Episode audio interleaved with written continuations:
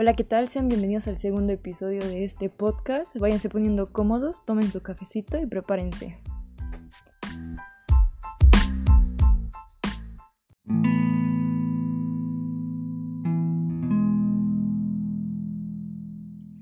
Espero que ya estén cómodos, que estén listos. Y antes de iniciar, brevemente quiero agradecerles por el apoyo que le han dado a Daniel. Me han llegado comentarios de que es un libro que los hace conectar con emociones y con circunstancias similares. Entonces eso lo agradezco muchísimo porque al final de cuentas entiendo que se cumple el objetivo del libro. En su momento cuando lo escribí, justamente lo hice como con este objetivo de sacar algunas emociones que yo estaba viviendo y pues qué chido que se esté cumpliendo como el objetivo al compartirlo con alguien más y no quedarme nada más con lo que yo escribo, ¿no? Pero bien, capítulo 2. Los próximos meses fueron difíciles conforme debía acostumbrarme a estar solo, solo con mis pensamientos y mi remordimiento, con esas preguntas. Pude haber hecho algo más por ella, pude haber prevenido su ataque, porque no fui más rápido y la llevé al hospital en lugar de esperar la ambulancia. Sabía que no era sano, pero tampoco podía controlarlo. Tenía una casa vacía, sin calidez, con cuadros llenos de recuerdos por cada rincón y sonrisas que me quebraban el alma. A pesar de todo, en aquel lugar seguía encontrando paz y una extraña fortaleza. Un día, entre odio propio y nostalgia, decidí no vivir más con las cosas de mi madre y no volver a abrir su habitación dejar de ver esas paredes sin su esencia e iniciar una vida de cero, pero con un millón de aprendizajes y recuerdos. Al llegar del trabajo bajé las cajas vacías del automóvil. Eran seis, con dimensiones suficientes para guardarlo todo, o al menos eso creía. Comencé por todo lo que fuera vestimenta. Vaciar el closet no fue difícil, y hasta ese momento aseguraba que era pan comido, pues ya había cerrado dos cajas Tan solo faltaba su escritorio, un estante y un viejo baúl que estaba bajo su cama. La cuestión fue decidir qué podría ser destinado a donaciones o a la basura y qué consideraba valioso. Me encontré con documentos, expedientes médicos, recibos de todo tipo. Después tuve que tomar una decisión sobre qué hacer con todos los recuerdos que tenía mi madre. Esos decidí guardarlos en otra caja que aparté del resto. En ella estarían cartas, regalos y demás detalles sentimentales. Francamente no tenía idea de qué hacer con ellos. Pero en definitiva, no irían a la basura ni a las donaciones. Al continuar con el estante, tomé la decisión de conservar para mí todos sus libros, incluida su Biblia. Esos pasarían a estar en mi cuarto. Esperaba encontrar un poco de mi madre en ellos. Había más carpetas y algunos álbumes fotográficos, reconocimientos suyos, de mi padre y míos, y aquí comenzaba de nuevo la travesía del dolor. Todo lo que era de ella se fue a la caja de sus recuerdos, lo mío lo conservé, pero todo lo referente a Eric lo aparté. Fue una tarde larga y dura, quité fotografías donde los tres estábamos juntos, también todo lo referente a la familia de mi padre, solo conservé aquellas imágenes de viejos momentos compartidos con mamá como si nunca hubiera tenido una figura paterna, y así decía que fuera durante un tiempo. Y al terminar me acosté agotado a dormir. Antes de eso le mandé un mensaje a Erika.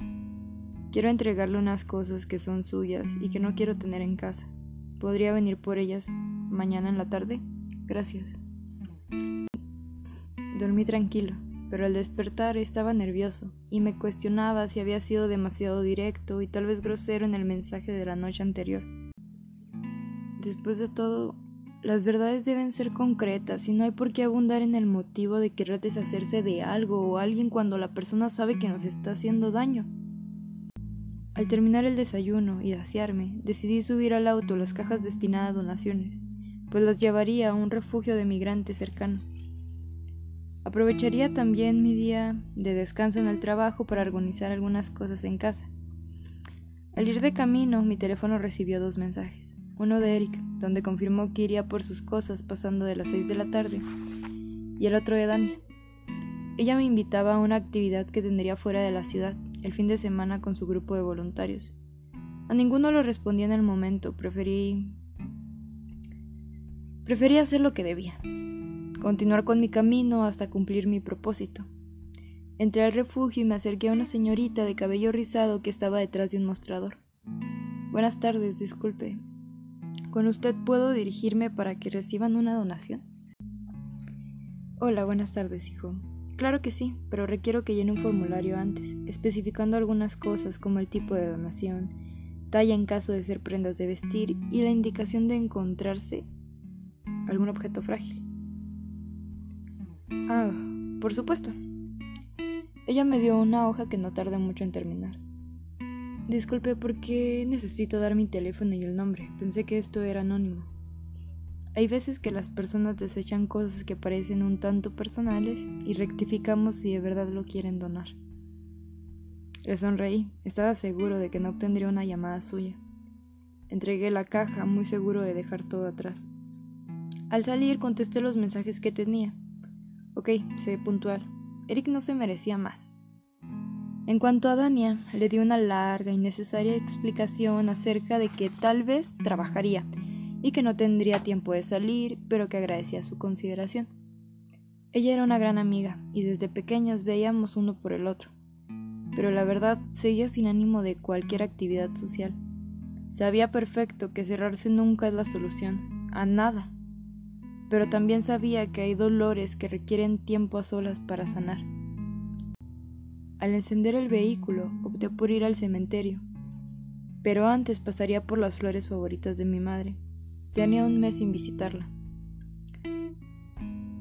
Hola mamá, sé que no había venido a limpiar tu lápida.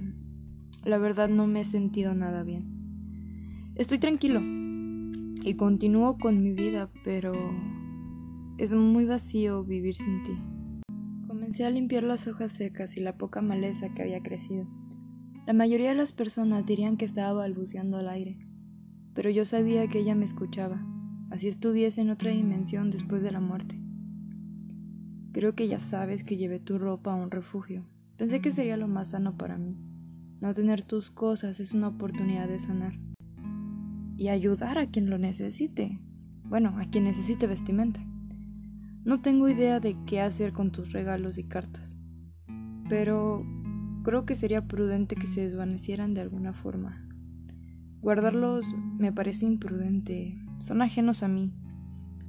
Por lo mismo creo que no debería conservarlos. Mientras tanto, pues seguirán en esas cajas. Hmm. Y pues, hoy veré a Eric. Quiero deshacerme de todo lo que tenga que ver con él. No lo quiero volver a ver en la vida. Un escalofrío bajó por mi espalda, como si mi madre me hubiera reprendido. Bien, hasta que no sea una mejor persona si es que lo llega a ser. Siempre es tan frío y distante que prefiero no tener contacto con él. No podemos entablar una conversación de 30 palabras. ¿Para qué verlo? ¿Solo debo mantener una comunicación con él porque es mi padre? Esa no es razón para tener una relación forzada.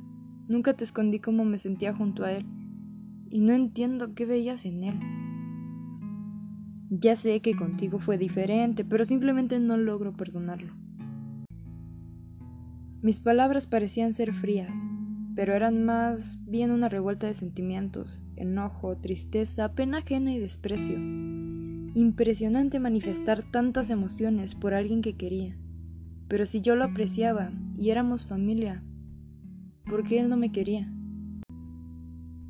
Al final entendí que un lazo sanguíneo o un apellido no une a dos personas.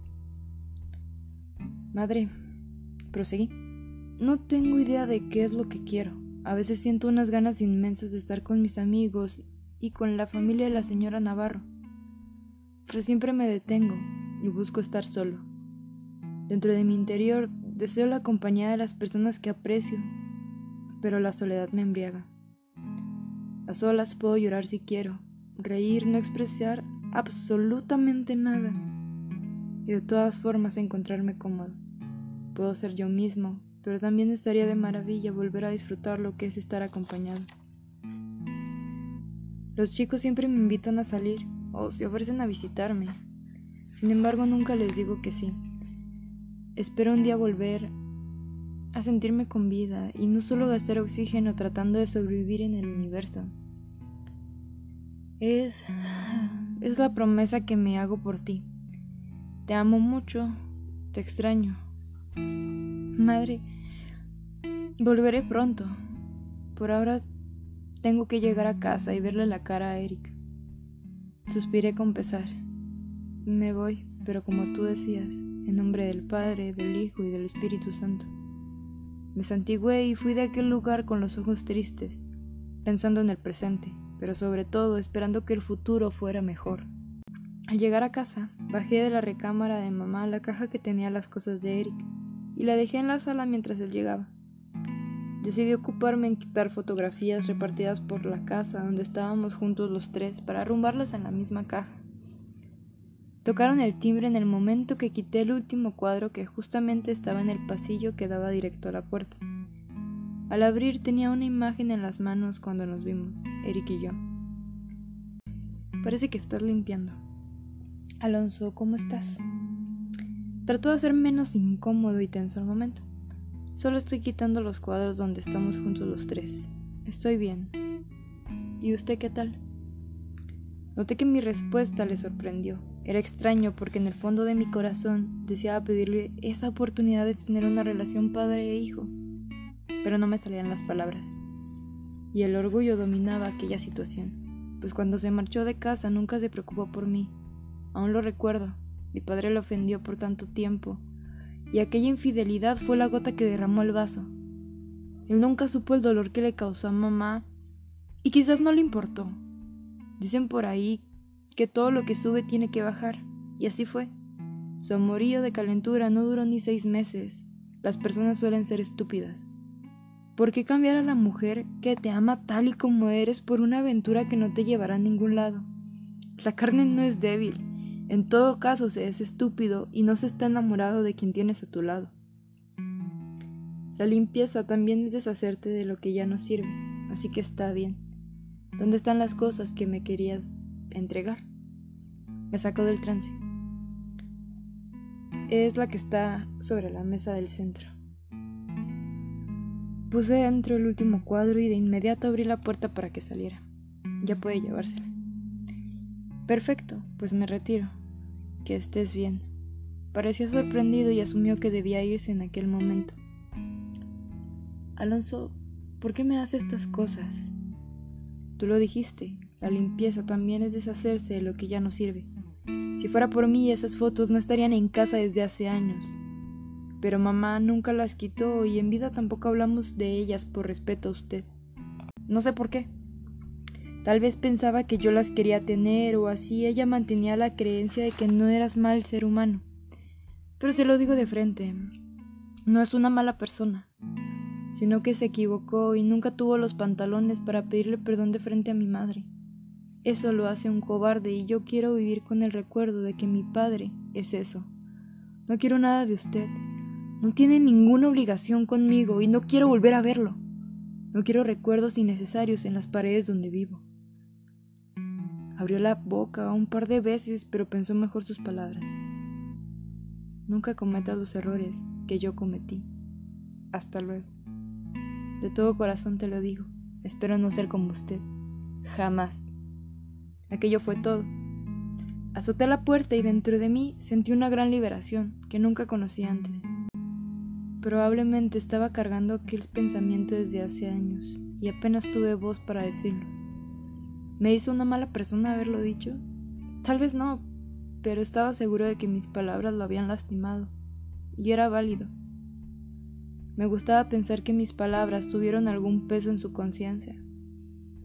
Por mucho tiempo su ausencia me hizo preguntarme si no era lo suficiente para merecer su cariño, y no se me hacía nada justo. Entiendo el error que cometió con mi madre, pero al final de todo, yo seguía siendo su hijo. No lo quería herir.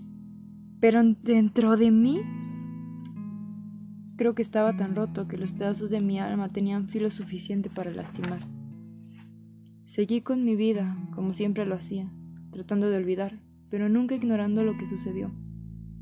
No era ser rencoroso, pero juro el cielo que me sentía muy solo y necesitaba de un padre que no tenía la valentía de enfrentar y amar en el presente a su hijo que no lo odiaba. Porque esa era la verdad. Lo extrañaba. Después de diez días desde la última vez que visité la tumba de mi madre, creí tener una idea de qué hacer con sus recuerdos físicos. Separé las fotografías, decidí quedarme aquellas donde yo aparecía, pero todas las demás se las daría a la otra persona que tomara participación en las imágenes. Fue un proceso largo separarlas, pues mi madre pertenecía a amplios grupos sociales. Este también fue un pretexto para forzarme a salir de casa entablar conversaciones con alguien más que Alan y, por qué no, revivir esos recuerdos de mi madre. Tal tarea me tuvo ocupado un par de semanas, pero lo logré, y juro que valió la pena la sonrisa que me ofrecía cada persona al recordar cada una de las anécdotas. También me ocupé de las cartas y objetos pequeños, decidí quemarlas y guardarlas, como hacen con las cenizas de los difuntos. Me gusta esa creencia que dicta que polvo somos y en polvo nos convertiremos. Mas esas cenizas no eran para quedármelas, no me pertenecían. Arrojé una parte al viento la tarde del día del cumpleaños de mi madre en nuestro lugar favorito, a las afueras de la ciudad, en campo abierto, donde solíamos ir de día de campo cuando no teníamos nada que hacer. El aire se hizo presente y se llevó los recuerdos. Las nubes adornaron el cielo mientras pasaba el tiempo. El resto de las cenizas viajarían con ella. Esparcí el resto en su tumba y me senté a escuchar su música favorita un rato. Durante el camino las nubes terminaron por derramar lluvia al anochecer. Nunca se deja de extrañar a una madre, y esa es la verdad más sincera que te contará un hijo. Creo que sigue siendo un capítulo muy emocional. En esta parte nos enfrentamos, bueno, Alonso se enfrenta como a este duelo y a este coraje que tiene con su papá y es como una revuelta porque él quiere tener a su papá con él, o sea, es como un anhelo como ser humano como hijo, pero al final de cuentas se deja guiar más por su enojo. Y muchas veces eso hacemos, o sea, no nada más como con nuestros padres, sino con nuestras parejas, con nuestros hijos, con nuestros amigos, con las personas que nosotros decimos querer.